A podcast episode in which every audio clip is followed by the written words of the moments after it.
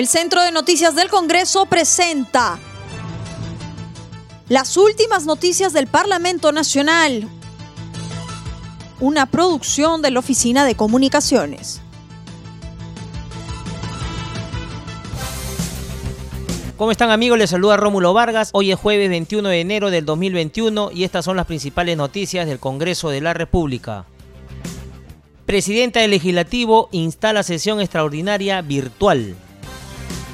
La presidenta del Congreso, Mirta Vázquez Chuquilín, declaró instalado el periodo de sesión extraordinaria virtual del Parlamento correspondiente al periodo de sesiones 2020-2021 fue al inicio de la sesión del Pleno programada para hoy y después de que se leyera el segundo párrafo del artículo 50 del reglamento del Congreso y la solicitud de convocatoria a periodo de sesiones extraordinarias firmada por 83 congresistas.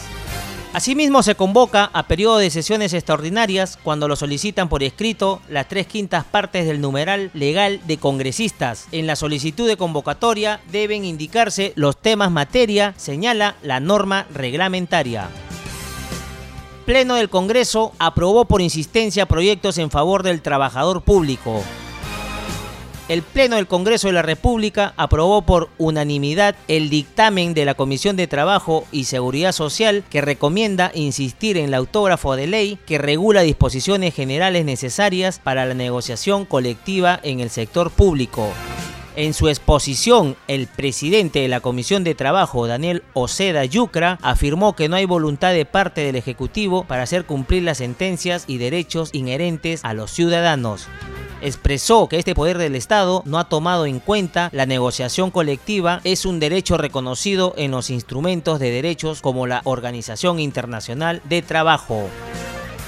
Reconocemos que el Ejecutivo, pese a la sentencia del Tribunal Constitucional, todos los años presenta su inconstitucional artículo 6 en el proyecto de ley a la ley de presupuesto. Y eso es un claro mensaje de que no hay voluntad alguna de cumplir sentencias ni de reconocer derechos. No obstante, señora Presidenta, que el numeral 2 del artículo 28 de nuestra Constitución establece que el Estado fomenta la negociación colectiva y promueve normas de solución pacífica de los conflictos laborales. El Poder Ejecutivo lamentablemente no ha tomado en cuenta en ninguna parte en que la negociación colectiva es un derecho reconocido en los demás, en los más y sumamente más importantes instrumentos de derechos humanos, como en los convenios 98 y 154 de la Organización Internacional de Trabajo, que es la OIT. Daniel Oceda Yucra, presidente de la Comisión de Trabajo, indicó que una de las observaciones del Poder Ejecutivo al proyecto es la prohibición del derecho a la reposición laboral de los trabajadores del sector público, habiendo sido arbitraria desde un inicio su contratación en entidades del Estado. Sobre lo señalado por el Poder Ejecutivo en sus observaciones, podemos indicar que se prohíbe el derecho a la reposición laboral para los trabajadores de la administración pública mediante contratos desnaturalizados de la ocasión de servicios o contratos sujetos a modalidad. Estamos hablando de los contratos a plazos fijos. Por esta situación normativa que no es nueva, los más perjudicados son las arbitrarias contrataciones laborales realizadas por el Estado. Son este importante número de servidores, muchos de los cuales laboran bajo estas precarias condiciones por prolongados años, señora presidenta, incluso décadas, los que en su punto es una clara política de discriminación inconstitucional. Parlamentario Fernández se mostró incrédulo de la llegada de la vacuna a nuestro país.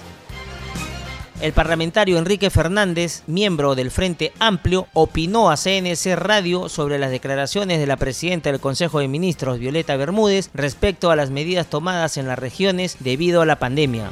Chacón precisó que esta decisión reconfirma la preocupación de una segunda ola y se tienen que tomar las precauciones para posteriormente evitar lamentaciones.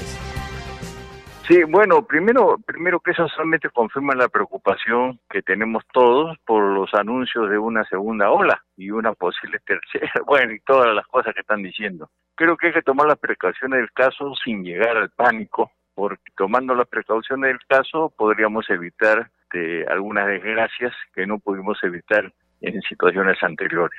Creo que hay que poner por delante la persona, no me canso de repetir eso, hay que poner por delante la persona y hay que poner por delante la salud y ya después el, programa económico, los ajustes y esas cosas ya veríamos, ¿no? Pero ahora hay que evitar que precisamente pase lo que, lo que por desaveniza de Vizcarra pasó.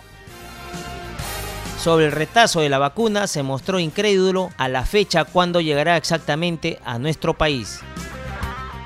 Bueno, mire, lo, lo, de la vacuna me parece me, parece ya un cuento repetitivo. Ya las versiones que se han este, dado, primero que nos sorprendió que ya se llegara a un acuerdo con alguien con que no se tenía pensado. Segundo, que todas las conversaciones anteriores no sirvieron para nada o para muy poco. Y tercero, de que necesitamos que, la gente haga conciencia de la necesidad de precisamente encarar eso. Que sí hay que, hay que, hay que hacer todos los esfuerzos precisamente para que nos llegue el antídoto que es la vacuna, ¿no?